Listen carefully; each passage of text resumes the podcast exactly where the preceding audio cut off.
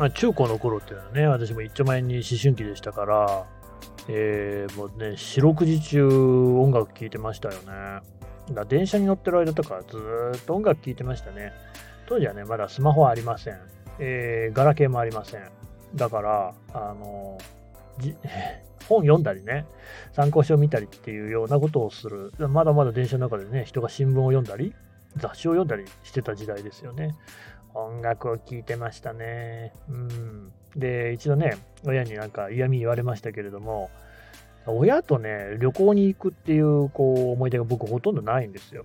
母子家庭ってこともあるし、母親はね、忙しくしてますからね、そんな長期の休みに取れるってこともないし、あと多分ね、そんな旅行にね、こうなんかすごい積極的な感じじゃない。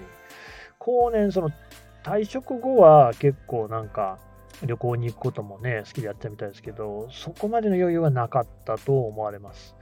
で、唯一、何回か経って、高1、僕が高1の時に、えー、北海道にバス旅行に行ったんだよな、ツアーだったと思いますね。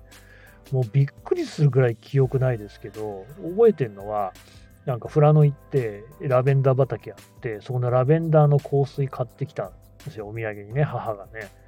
これがね、まあ、臭い、臭いっていうか、匂いが臭いんじゃないですあの、強いんですよね。なんかどういうこう作り方してるのか知りませんけど、絶対あのラベンダーのお花からね、自然に作ったもんじゃないと思いますけれども、だから結局トイレに置くことになりですね、それでもうトイレがそのラベンダーの香水とされるものの匂いでしばらくですね、極めて快適に過ごせるっていうぐらい非常に強い香水だったですよね。とか、そんなことしか覚えてない。身体感覚に絡んだものしか覚えてないんですかね。ああ、それなんで嫌味言われたかっていうと、僕はずっとその間もね、ウォークマン聞いてたからですね。うん。バスですから、バスガイドさんがいるわけですよ。ツアーバスですもんね。で、ああだこうだ、ね、ずっと説明をしてくれるわけですよね。ありがたいじゃないですか。全然聞いてない。うん。いかにもでしょ。高1あたりね、やってそうですよね。うん。覚えてんのね、バスガイドさんがね、当時札幌だったかな、気温が29度だったのに、いやもう暑くてとろけそうですって言ってたのは覚えてますね。あ、マジかよ。たかが29度だろうと。ね。あの、国書の名古屋から来た私は思ったわけですね。名古屋って暑いんですよね。なんか湿度も高いしね。うん。それで北海道はね、乾燥してますし、なんでいいじゃんって思ったような記憶ありますけれども、ともあれですよ。そうそう。だ音楽ばっか聴いていた時期が僕にもありましたって感じですよね。なんかまあつくづく思いますけれども、で、ゲームもやってましたし、やりまくってましたね。ゲームやって、音楽聴いて、漫画もすげえ読んでましたね。またその話もいずれしたいですけれども。で、部活やってた。高校でボート部っていうね、その、私が通ってた学校では、あの、体育会の中でも最も練習量の多い部活動に入ってたんですよ。なんか、どういう時間の使い方してたんでしょうね、私はね。ちゃんと寝てたんですかね。寝てたんだと思いますけど、まあそんな、あの、高校時代でしたね。勉強だから全然してなかったんだよな。3年生になってからですね、私勉強をね、ちゃんとやるようになったのはね。うん。周りの人たちがどんな音楽を聴いていたのかですよ。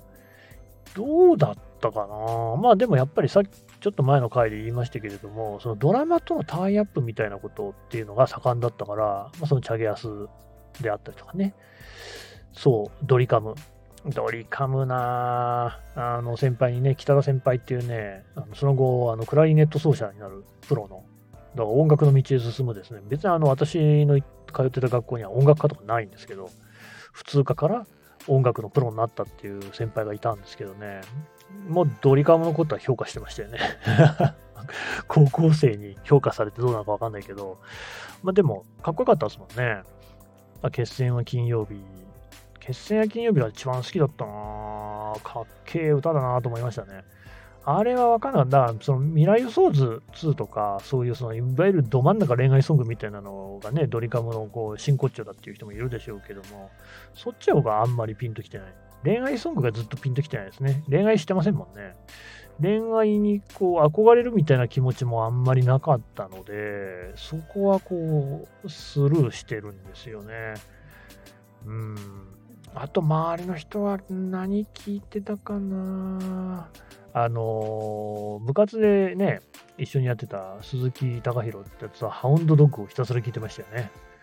僕はハウンドドッグはハマんなかったな。あー、いいがーのハウンドドッグですよね。うん。いや、もちろん知ってますけどね。えー、高弘に貸してもらいましたしね、CD もね。うーん、なんだろうな。でもなんか全然喋ってないことあるなと思いましたね。安全地帯の話とかしてないですね。安全地帯はね、母が好きだったんですね。うん。玉置浩二さんのね、歌声が好きだったんだと思いますね。でも CD なかった気するな。テープで聴いてたかな。うん。あ、でも僕もだから安全地帯の曲は結構好きで、歌詞を暗唱してますね。青い瞳のエリスとかね。そんなメジャーじゃないですもんね。安全地帯の代表曲って何だろうワインレッドの心とかですか？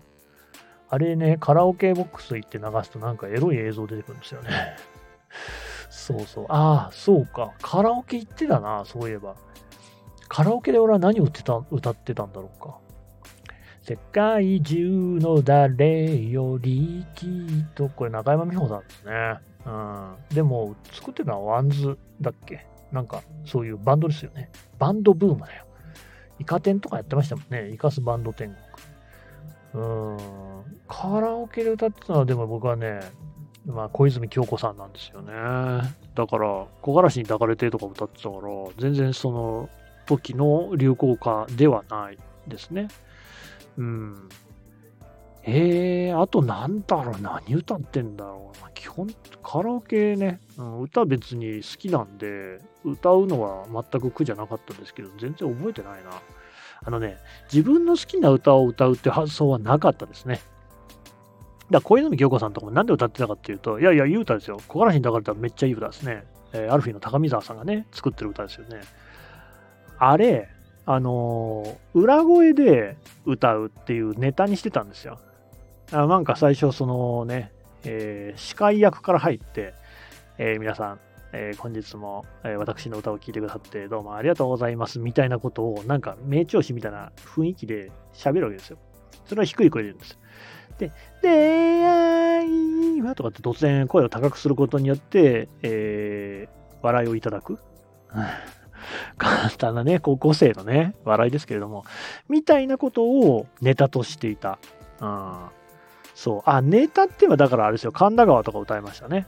うん。南こうせつさん。あ、かぐや姫か。神田川はやっぱりね、神田は歌えないとダメでしょ。うん。それは中学の時にはもうマスターしてましたね。中学の修学旅行かなんかのバスの中でもう歌った記憶ありますもんね。そうですね。カラオケはね、カラオケボックスはだから私が中学生の時にもう一気にバーッつって流行って、名古屋でもいっぱいできましたね。友達とも行きましたね。うーん。えー、あと何歌ってたんだろうな。RC はもちろん歌えますけど、RC ってあんまみんな知らないから盛り上がんないんですよね。盛り上がんない歌を歌うっていうのは、やっぱカラオケってご法度みたいな感じありましたから、今でもそうじゃないですか。もうカラオケって最後に行ったのいつだろう全然もう行ってないですけど、そういう意味で言うと、やっぱりみんなが知っている曲なので、うん、とにかくでも私は女性にこだわっていたってところありますね。女声にね。まあ、浅瀬子さんとかも歌ったよな。定番を歌っている、その当時の流行りの歌とかではなかったかもしれませんね。あとやっぱ高校時代そんな行ってねえな。高1の時、だ部活がまだあんまり忙しくない時しか行ってないですね。部活行ってからもう部活一色だったからな。うーん。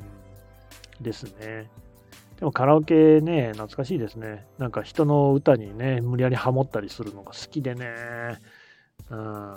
でもそれで盛り上がるんだからいいんですよ。そう。カラオケっていうのは別に上手に歌ったり、曲を聴いたりする場じゃないじゃないですか、あれはね。コミュニケーションの場、なんかゲームの場というかね、みんなで盛り上がる場なんでね。だから、なんかタバに叩いたりとかもよくしてましたね。よくしてましたね、本当に。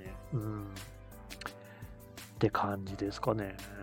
高校時代っていうのはしかし本当にそういう風に人生の中で一番音楽を聴いていた時期だったような気がしますよ。私ね、今あんま聴かないようにしてるんですよ。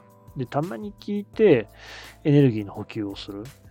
すごくね、こう、カンフル剤にはなるんですけれども、毎日聞いてると多分慣れちゃうから、あんま取らないようにしてる。酒と一緒でね、酒もね、毎日飲んでるとね、酔っ払わなくなりますけれども、たまに飲むとめちゃくちゃ酔いますよね。